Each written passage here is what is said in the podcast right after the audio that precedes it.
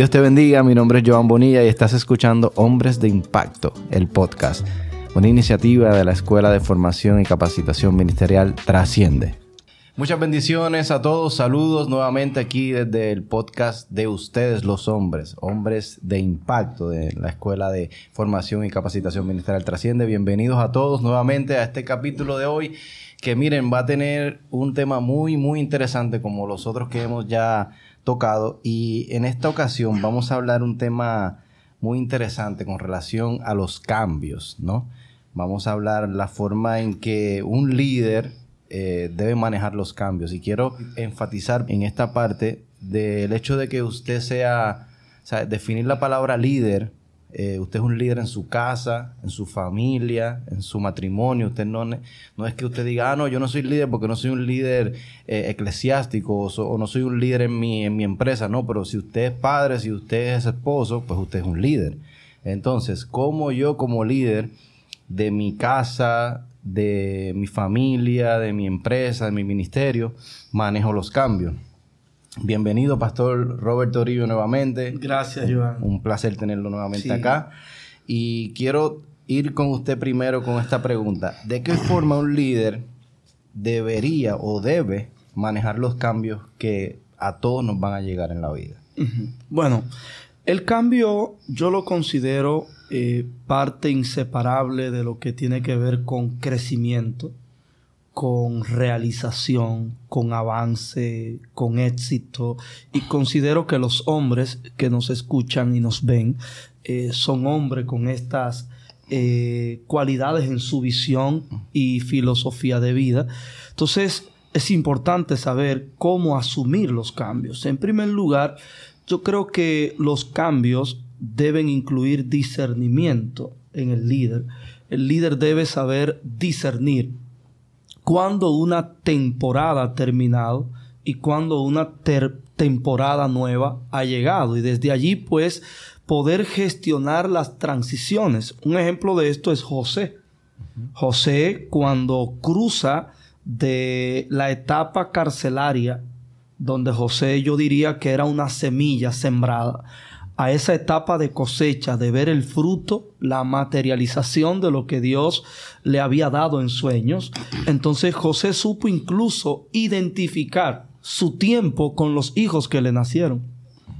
Y fíjate cómo le puso Efraín al segundo hijo, que tiene que ver con frutificar. Entonces José supo discernir un cambio de una etapa, temporada a otra es importante el discernimiento.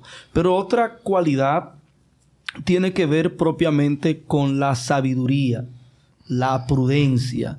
Y desde allí pudiera decir para la buena administración. Porque los cambios demandan gerencia. A veces llegan los cambios y no estamos preparados. Y hay personas que le va mal en el cambio porque no son buenos administradores eh, del cambio. Claro está, debemos tocar también el punto que hay personas que se acomodan en la etapa donde se encuentran y se resisten al cambio, porque la etapa donde nos encontramos suele hacerse habitual y lo que es habitual suele ser cómodo, porque ya uno lo domina y a uno le gusta estar en lo que uno domina. En la zona de confort. Exacto. Cuando llegue el cambio, pareciera que perdemos el control, pero al contrario, se amplía nuestra capacidad de administrar nuevas y más cosas. Por eso a veces es importante ser dócil eh, en cuanto a los cambios, o sea, tener esa sensibilidad de disponernos al cambio. pudiera dejarlo hasta allí para que mis compañeros también puedan aportar algo. Claro que sí. Pastor David Velázquez, mi amigo muchos años. Le quiero preguntar, Pastor, Muchas veces eh, interpretamos cambios con solamente un cambio quizás de posición eh, o un cambio geográfico o un cambio de trabajo, pero si lo vamos al plano también del cambio de mente, ¿no? De cómo yo hago un cambio entre, por ejemplo, como decía el pastor, las estaciones también de la vida de una persona, cómo yo hago el cambio de, bueno, soy una persona soltera, pero tengo que hacer un cambio ahora como líder, porque ahora soy esposo, ¿ves? o cómo hago el cambio en que antes era solamente esposo, pero ahora soy esposo y soy papá también. Excelente. O sea, ¿cómo uno como hombre maneja ese tipo de cambios? Esa pregunta se lo hubieras hecho el pastor Robert. hubiera empezado. Porque está. eh, bueno, para, para continuar con lo que el pastor Robert acaba de decir y poder entrar en tu pregunta, eh, yo lo veo de esta perspectiva. Eh, los cambios siempre son producidos por crisis que vienen a la vida de uno. Las crisis, dejando, agarrando el punto donde el pastor Ujú, lo- lo dejó. lo- en la zona de confort, eh, siempre cuando Dios quiere moverte hacia otra, a- hacia otra dimensión, hacia lo, a tu propósito, siempre va a venir una crisis. Los cambios son producto de crisis. ¿verdad? Entonces, si nosotros vamos al texto sagrado, que es nuestra regla de fe y conducta, por ejemplo, a mí me encanta eh, eh, la transición de Josué, de ser un segundo a ser un primero. Fíjate, cada vez que la Biblia eh, va a usar una persona que sustituye a otro gran líder, la Biblia se reserva el derecho de decir y murió Josué o murió Moisés, por ejemplo. Cuando decir murió Moisés significa Bien, que murió un sistema operativo de Dios con Moisés y empieza un nuevo sistema operativo con Josué, sin olvidar los cimientos de Moisés. Porque fíjate que lo primero que Dios le dice a Josué es, como estuve con Moisés, voy a estar contigo, mi presencia va a estar contigo. Pero le da un, un- algo adicional, le dice, pero tú vas a caminar por caminos que no han caminado antes.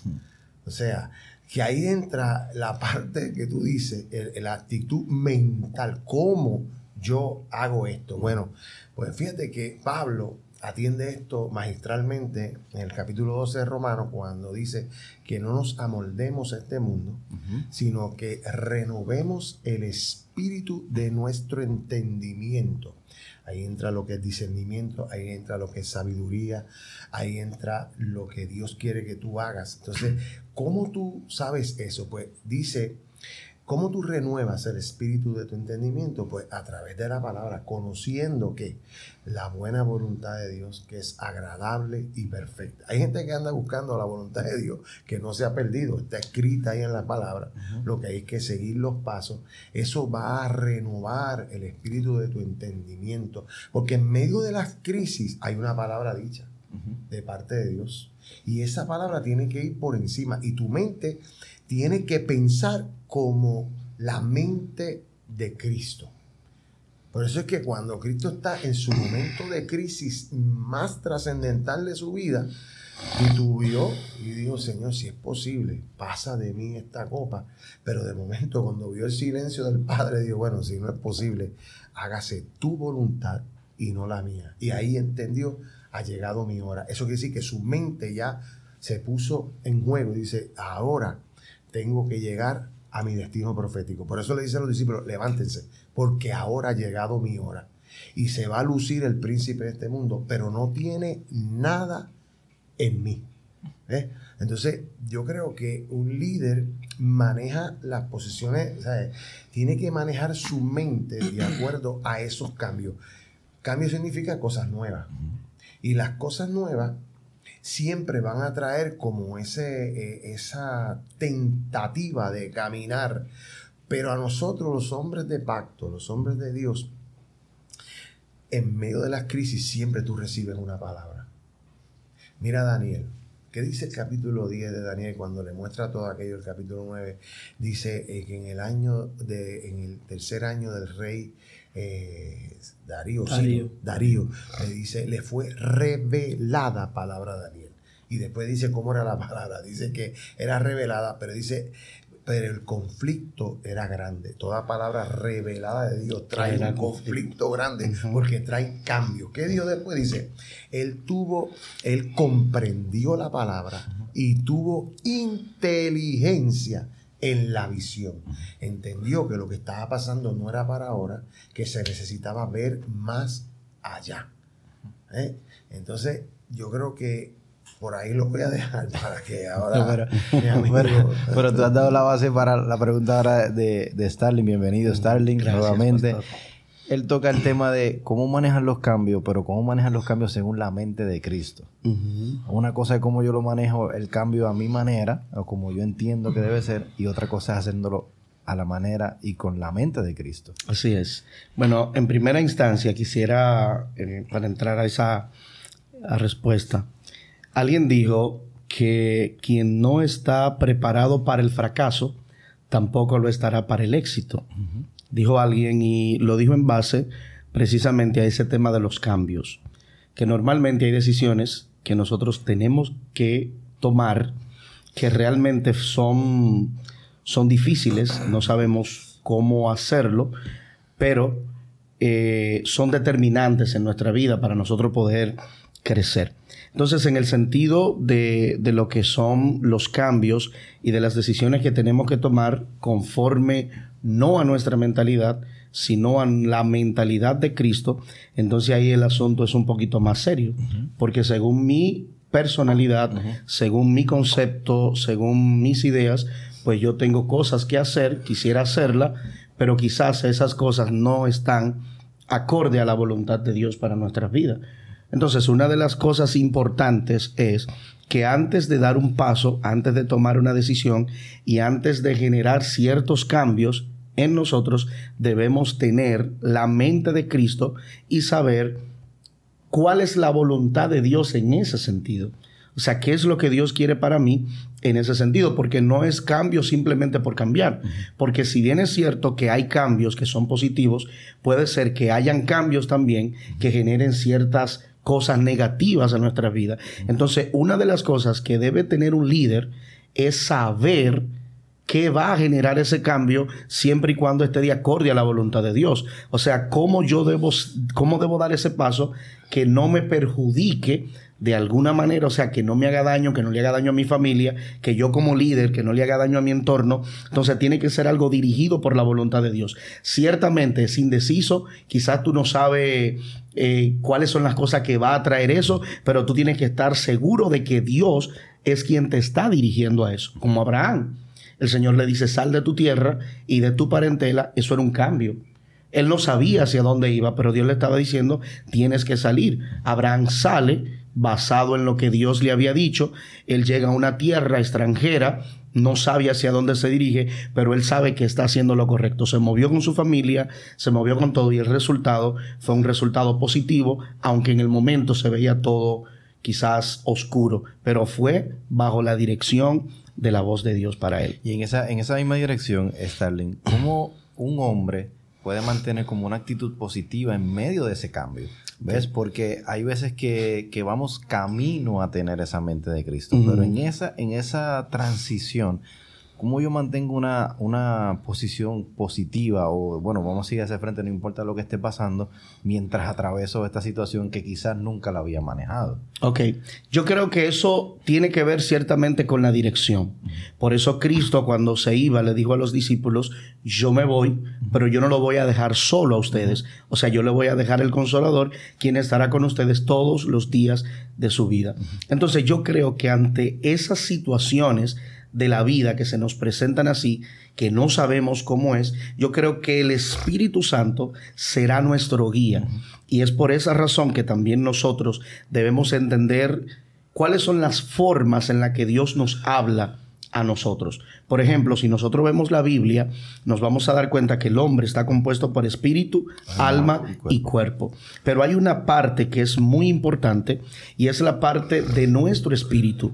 O sea, normalmente la Biblia expresa que nuestro cuerpo vuelve al polvo de la tierra, que nuestra alma, ¿verdad?, va a un lugar determinado dependiendo de la decisión que nosotros tomamos aquí, pero nuestro espíritu vuelve a Dios. Y cuando usted lee Romanos capítulo 8, la Biblia dice que el Espíritu da testimonio a nuestro Espíritu de que somos hijos de Dios. Pero si lees Proverbios, Proverbios dice que el Espíritu del hombre es la lámpara de Jehová en el cuerpo del hombre. Eso quiere decir que hay una conexión entre el Espíritu del hombre y el Espíritu de Dios. Muchas veces nosotros queremos tomar una decisión que va a representar un cambio para nuestras vidas y nosotros lo vemos como algo que sí, sí traerá resultados. Pero antes de tú tomar la decisión, el Espíritu de Dios se comunica con tu espíritu y de repente tú sientes como una inquietud. Y esa inquietud es como de no lo hagas, y si tú lo haces, de repente fracasas. Pero tú dices, wow, pero Dios no me habló. Sí, Dios te habló. El detalle es que tú no pudiste discernir lo que Dios te estaba diciendo. Entonces hay otro momento donde tú vas a tomar una decisión como líder como un hombre emprendedor de parte del Señor, pero de repente sientes esa paz. Voy a hacer un negocio, voy a tomar una decisión, voy a hacer tal cosa y tú sientes esa paz. Si sientes esa paz, es una comunicación del Espíritu de Dios a nuestro espíritu de que podemos hacerlo porque Dios de alguna manera nos está guiando a tomar esa decisión. Se creo que es una parte clave poder poner nuestras decisiones en las manos del Señor. Pero vuelvo a repetir, hay otra cosa importante y es que muchas veces no es una decisión tuya. El cambio a veces no lo vas a generar tú, lo va a generar Dios para que tú te muevas a lo próximo que Dios quiere para ti.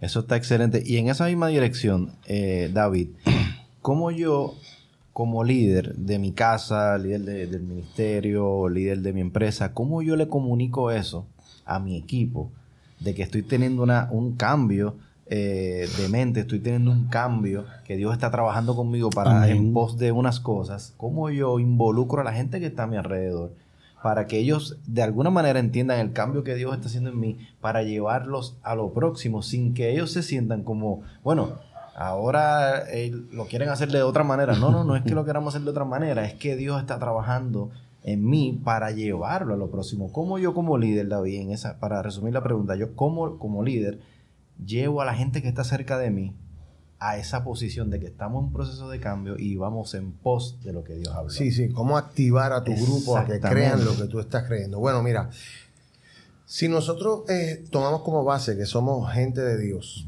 ¿verdad? Que no nos movemos sin, sin una palabra de parte del Señor. Y la segunda pregunta tenía que ver cómo como líder en momentos difíciles. Pues mira, yo creo que cada vez que Dios da una palabra, el primero que le cree a Dios sobre lo que habló es el mismo enemigo. Porque ese está en un lugar donde sabe que lo que Dios habla, dice Isaías, no tornará atrás vacío, sino que cumplirá el propósito con lo cual fue enviado. Por lo tanto, ese enemigo sabe que Dios no opera ni por sentimientos ni por necesidad. Dios opera por principios. Propósito. Y propósito. Entonces, ¿qué es lo que pasa? Que cuando Dios habla, ya es una palabra que tiene un cumplimiento. Tiene un peso. Cumplimiento en la vida de nosotros por encima de lo que el enemigo hace. Pero ¿qué hace el enemigo? El enemigo sabe que para retrasar eso necesita que tú dudes y yo los otros días oí algo que a mí me revolucionó mi espíritu de, un mentor mío. Me dijo, toda palabra de Dios trae consigo una garantía de duda. Porque siempre que Dios te va a hablar, te va a hablar en momentos más difíciles de tu vida.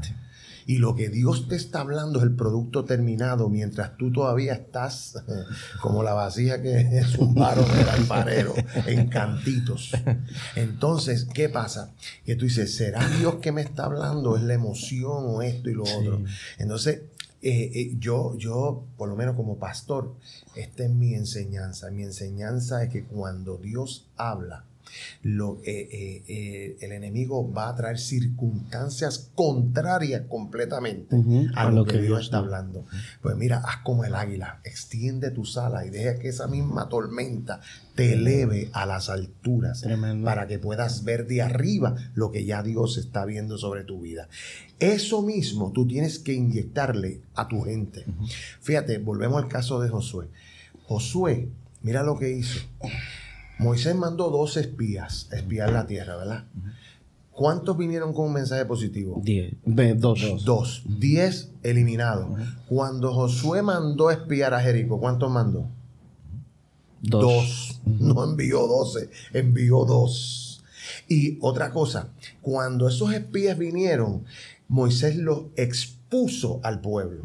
Todo el mundo oyó lo que ellos tenían que decir. Cuando estos dos espías que envió Josué vinieron, fue a puerta cerrada. Nadie se enteró de eso. ¿Viste cómo Josué aprende de su líder, usa las mismas cosas, pero lo maneja diferente? Y cuando él vino eso, Dios le habló y le dice, haz esto. Y dice, y mañana yo haré grandes cosas y engrandeceré tu nombre frente a ellos. Pues eso hizo Josué. El, el, líder inyecta porque tiene una palabra, está seguro de esa palabra y la ejecuta como Dios se la dice. Cuando tú tienes gente, cuando tú tienes lo de Dios, varón, la gente lo respeta, la gente te sigue, no importa las circunstancias. Fíjate que una de las cosas que Josué le dijo a esa gente, ustedes van a dar vueltita y nadie va a hablar nada hasta que yo diga. ¿Por qué? Porque eh, con Moisés se cansaron de hablar. O sea, viste, son lecciones aprendidas que él va poniendo en práctica, pero dirigidas por el mismo Señor. Y muchas venían que eran parte de la iniciativa de él. La gente siempre va a seguir al líder que era como decía un amigo mío, decía, cuando tú mandes a orar la gente, no lo mandes a que compren el libro de aquel de oración, no, que te vean en el altar a ti gimiendo, que te vean orando. Cuando Abraham fue a, a, pelear, dice que armó 318 gente, de hijos de su casa. Los armó él, le puso espada en las manos. O sea, si nosotros queremos activar a nuestra gente, tiene que ser con nuestro ejemplo. Eso está excelente, pastor. en, su experiencia, pastor, cuando usted le toca tomar decisiones eh, que, bueno, que Dios les reveló, Dios le dijo, así es que lo vamos a hacer, y como decía David, ya esa palabra está impregnada en usted y usted, vamos para allá. Siempre dentro de ese grupo, siempre hay algunos que van a cuestionar quizás, ¿de verdad Dios le habló? O como un capricho de él o es algo que se empecinó con él, pues sabes que nos pasa mucho, que la gente, no todo el mundo la, ve igual. En ese punto, pastor, usted como, como líder de, ese sueño que Dios le dio, ¿cómo usted maneja ese tipo de, conflictos en medio del camino a, la conquista de eso que Dios ha hablado? Bueno, lo primero es que yo debo de estar seguro de que Dios me ha hablado. Una vez yo estoy seguro de que Dios me ha hablado, y cuando hablo de estar seguro, no parte solo de mi criterio de seguridad, sino de la autenticidad de lo que Dios está diciendo. Porque hay cosas que uno asume como de parte de Dios que quedan como en lo confuso.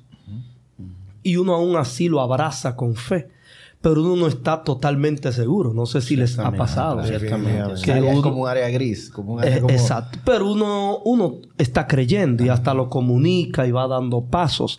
Pero hay cosas que dejan a uno sin espacio para la duda. Que son tan claras, son tan evidentes, son tan auténticas. Entonces esto debe producir una seguridad, una certeza, que es una de las bases principales de la fe esa certeza. Cuando uno tiene esa certeza, entonces viene lo que es la determinación. Entonces yo estoy determinado con eso. Ahora bien, estar seguro y estar determinado no debe ignorar los procesos de asimilación en la gente que Dios me ha entregado. Porque no todo el mundo tiene la misma mente que yo, la misma madurez de fe que yo tengo, y yo debo respetar los procesos. Claro, porque mientras Dios me entrega una visión, Dios me entrega un mensaje, también me está entregando esa gente. Para cumplir esa misión. Porque esa gente son los recursos para el cumplimiento y orquestar todo lo que Dios ha dicho. Entonces yo debo de saber que no todos irán asimilando en un compás. O sea, algunos quizás tienen cierto nivel de madurez que a la primera mención, sí, pastor, estamos con usted. Sí. Y llegan hasta el final. Otros a la primera mención estamos con usted, pero a la primera presión o negatividad del escenario se doblan. Se rebelan contra uno. Hay otros que abandonan. Hay otros que celebran la palabra, pero abandonan el proceso. Oh, ay, perdón, pastor. Hay otros que reciben la palabra, la celebran, pero no hacen nada también. Eh, sí, también. Entonces, van a haber diferentes comportamientos. También hay quienes son maliciosos, que uno tendrá que encarar con firmeza, porque a veces uno como líder va a tener momentos que tiene que confrontar, como apretarse los pantalones. Espérate, las cosas son así, porque así es que Dios me lo ha dicho. Hay gente que quiere timonear al líder, controlar al líder, y si el líder no se lo permite, tendrá una rebelión porque esa es una actitud que ellos tienen que les gusta llevar el control de las cosas. Entonces me parece a mí que tiene que tener seguridad de que Dios le habló, determinación a partir de esa seguridad, que es lo que le dará el carácter, la firmeza para emprender hacia esa dirección.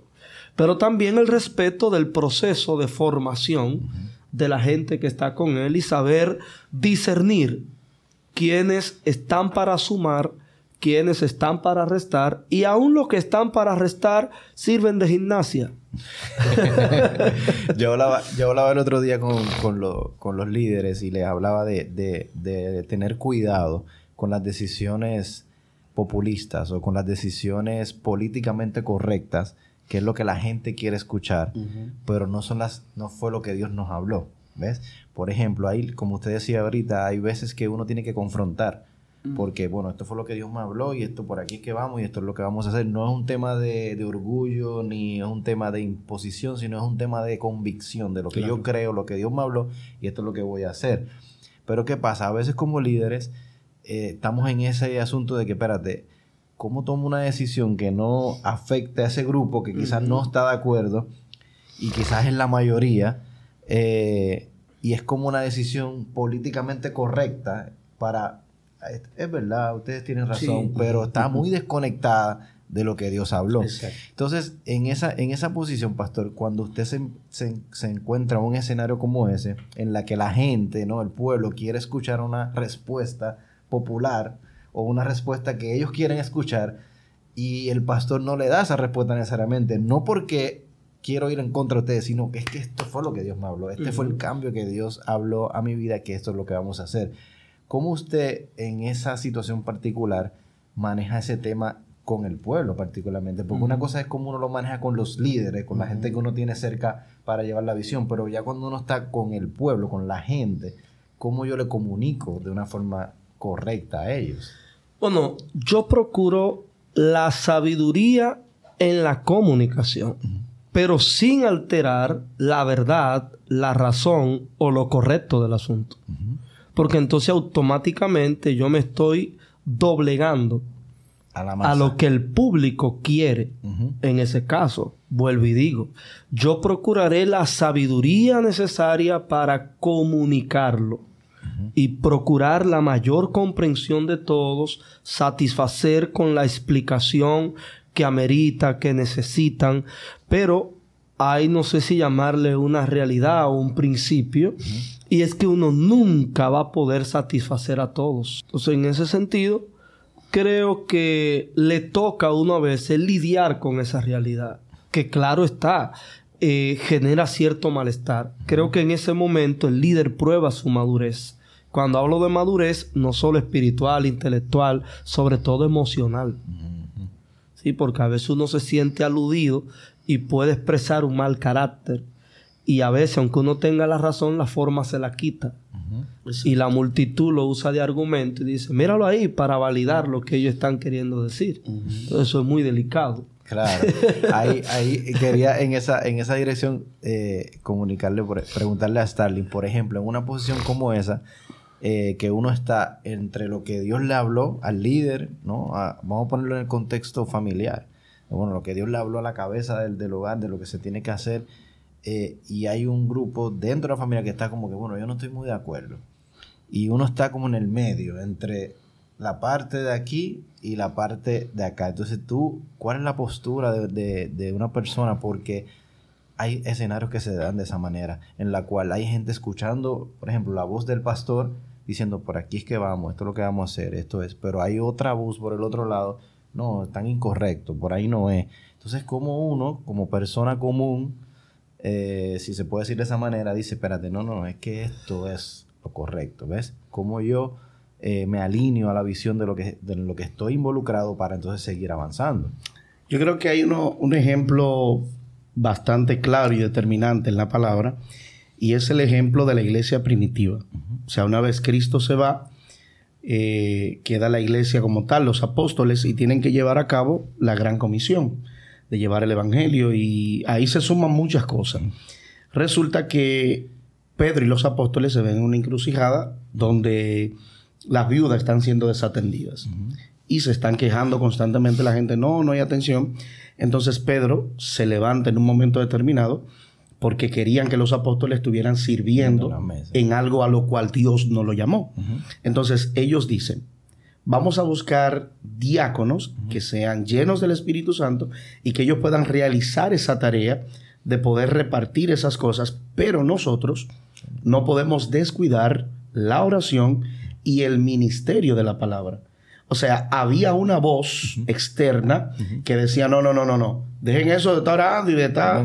y vengan acá, vengan acá y pónganse a trabajar. Entonces Pedro dijo, no, nuestra función no es esa. O sea, si Pedro, los apóstoles así en general, hubiesen atendido más la voz de la gente que la voz de Dios, mm. entonces quizás la iglesia no hubiese tenido la efectividad que, que, tuvo, o sea, en cuanto al manejo, en cuanto a la conversión de la gente, en cuanto al poder de Dios derramado. ¿Por qué? Porque ellos optaron por escuchar la voz de Dios. Igual que cuando Pedro es confrontado por el concilio por la comunidad de judíos y de toda esa gente, maestros, y de repente le dicen, eh, ¿en qué nombre ustedes hacen eso? ¿O con qué autoridad ustedes hacen eso? Y Pedro dice, en la autoridad y en el nombre de aquel que ustedes crucificaron.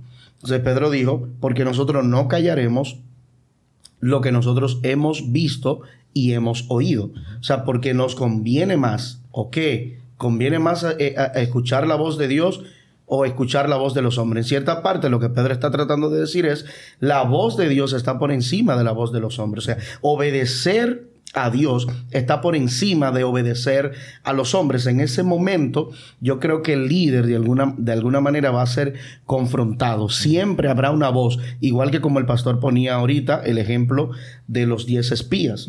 O sea, que venían los diez espías y tenían una voz. ¿Cuál era? No vamos a entrar. La tierra no es de nosotros. No podemos entrar a poseer esa tierra. Pero habían dos que, que se unieron al líder y que el líder sabía lo que era que Dios quería y dijeron, no, nosotros vamos a entrar. Si Moisés hubiese escuchado más la voz de los diez espías y del pueblo que decía, vamos a devolvernos, que la voz de Dios que le decía, van a entrar, entonces hubiese sido un fracaso.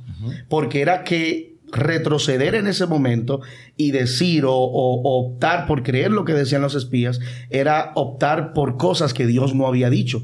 Estar de acuerdo con los espías en ese momento era estar en desacuerdo con Dios. Entonces siempre habrán espías espirituales a nuestro alrededor que nos dirán, no lo lograrás, no lo hagas de esa manera, búscate tal cosa, mira aquí te puedes tener tal opción, tal opción, puedes hacer esto. Pero la voz de Dios será lo que te guiará a ti independientemente de lo que digan los demás de manera externa. ¿Por qué? Porque ciertamente es difícil. En la tierra había gigante y ellos añadieron allí más y dijeron de que se traga vivo a sus moradores. Pero Moisés, Calé, Josué, esa gente estaban determinados a entrar a lo que Dios quería. Por eso lo que entraron fueron lo que creyeron que estaban haciendo la voluntad de Dios. Los otros quedaron en el desierto postrado porque no creyeron lo que Dios estaba diciendo. Entonces el líder tiene que estar seguro de que Dios lo está dirigiendo independientemente de lo que los demás digan. Y eso que, que, acabas de decir es tan importante porque si él se hubiese dejado llevar por la decisión popular. Sí, Porque eran 12 y hubo 10 que dijeron que no. Era que la mayoría te estaba diciendo que no. La mayoría te está diciendo que no. La mayoría te dice no, no, por ahí no es. Pero hay dos que sí realmente estaban conectados. Y eso es mucho más profundo porque dentro de los que estaban ahí habían gente que eran líderes también. Sí, sí, sí. sí claro. O sea, había, Pero hubo una voz de Dios. Exacto. Que dijo lo que quería. Exacto. Ahí por encima de, la, opinión popular. Exacto. Es lo que o sea, y es que todo el pueblo en ese momento dijo, devolvámonos. Busquemos un capitán que nos devuelva Egipto. Pero iban en contra de, la, dirección divina. Exactamente. Pero el ejemplo que pusiste primero, Starling, sobre el diaconado había un conflicto, una disensión, porque los judíos de la diáspora que el texto menciona a los griegos, eh, se quejaban de que sus viudas eran desatendidas. Entonces, esa demanda se la pusieron a los apóstoles, que era el liderazgo en conjunto, y de ahí viene una decisión. Pero la decisión convocó el pleno de los discípulos. Exacto. O sea, no fue en ellos allá atrás que, ah, esto es lo que viene, no ellos sí como líder tuvieron la decisión, pero fue ante el pleno de los discípulos. Y dijeron, no, mire, lo que hay que hacer es esto, esto, esto y aquello. Y trajeron una solución y eliminaron el conflicto. Posiblemente, como en otros escenarios, entre los judíos griegos y los hebreos de ahí natales, eh, habían conflictos. Quizá había un tirijala por algunas motivaciones o intenciones.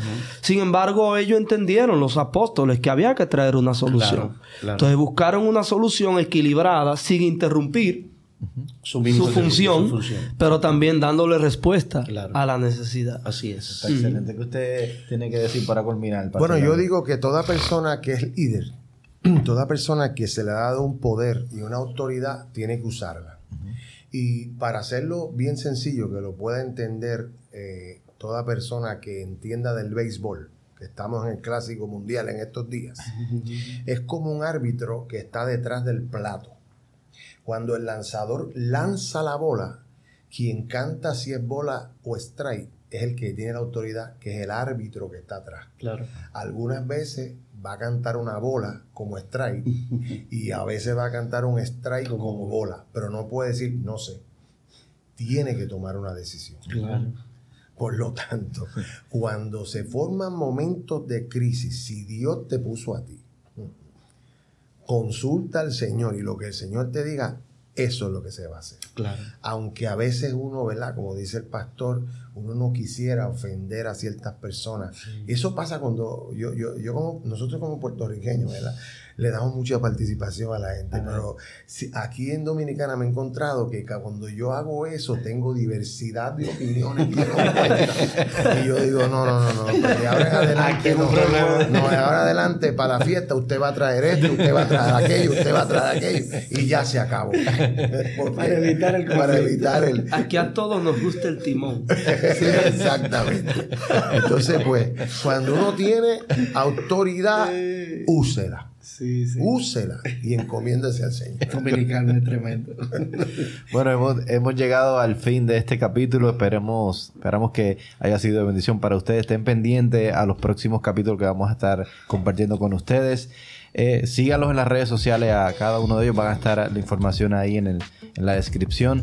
Y ahora que digo eso de, la, de, la, de las redes sociales de ellos, es importante, hombre de Dios, que usted analice, que usted está siguiendo, que usted está consumiendo. Porque tú te conviertes en lo que consumes y en lo que ves. Entonces tú no puedes pretender tener un resultado agradable, un resultado bueno, cuando estás consumiendo cosas incorrectas.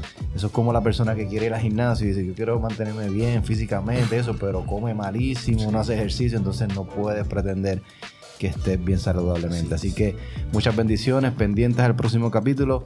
Cuídense.